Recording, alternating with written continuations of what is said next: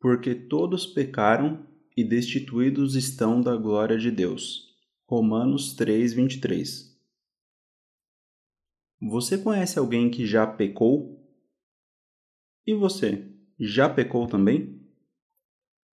O pecado, de acordo com o dicionário, é tido como uma transgressão, isto é, uma infração de um princípio religioso ou lei. Se fôssemos comparar com leis de trânsito, ultrapassar um farol vermelho, que é uma das regras estabelecidas para motoristas, seria como um pecado contra o órgão regulador de trânsito, sujeito a consequências que, no caso das leis de trânsito, seria de multa. Mas o que seria um pecado diante de Deus? Diante das leis celestiais estabelecidas nessa terra? No livro de Êxodo, podemos encontrar os famosos mandamentos, que estabelecem regras de, dentre outras coisas, não praticar idolatria, não matar, não adulterar e não furtar.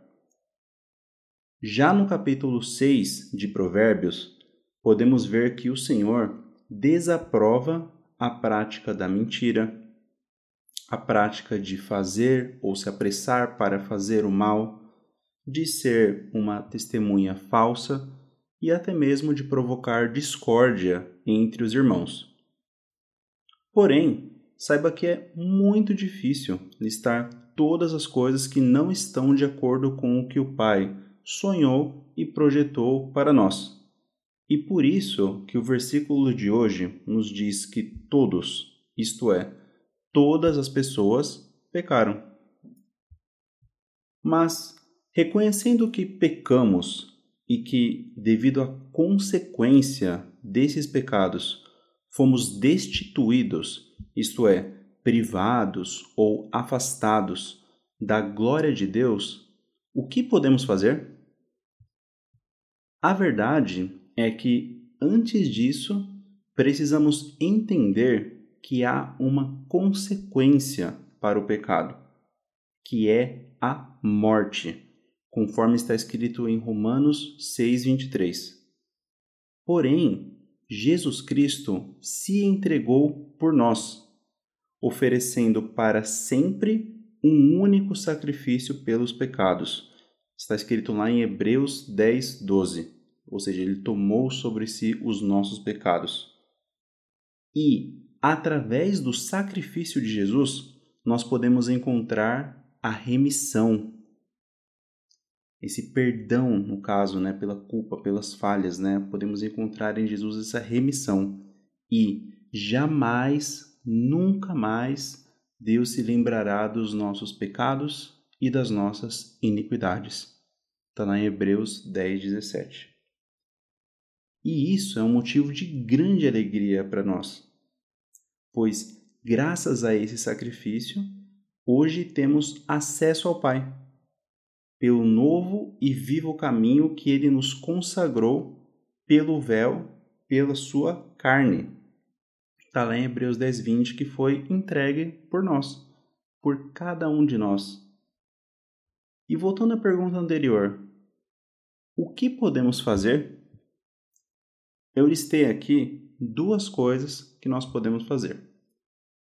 A primeira é reconhecer o sacrifício de Jesus Cristo na cruz e aceitá-lo como nosso Senhor e Salvador, reconhecendo que ele é o Filho de Deus que veio em carne nessa terra, que ele morreu por nós pelos nossos pecados mas que ao terceiro dia ele ressuscitou e que hoje vivo está e que voltará para nos buscar, para que onde ele estiver estejamos nós também. A segunda coisa que eu adicionei foi de buscar o conselho do Senhor e permitir que ele conduza as nossas vidas e nos ensine conforme os seus caminhos, os caminhos do Senhor.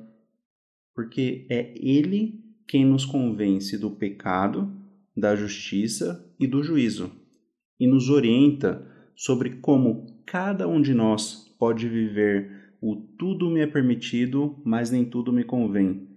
Tudo me é permitido, mas eu não deixarei que nada me domine, que está descrito lá em 1 Coríntios 6,12. Além disso, não se engane achando que nunca mais pecaremos. Porém, até está escrito sobre isso lá em 1 João 2, do 1 ao 2, que diz assim: Meus filhinhos, escrevo-lhes estas coisas para que vocês não pequem.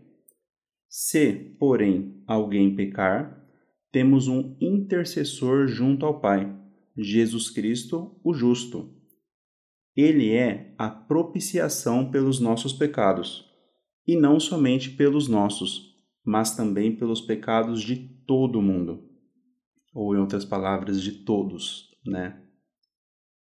Saiba que você é amado e amada do Senhor, e que foi por você, por mim, que Jesus Cristo se entregou.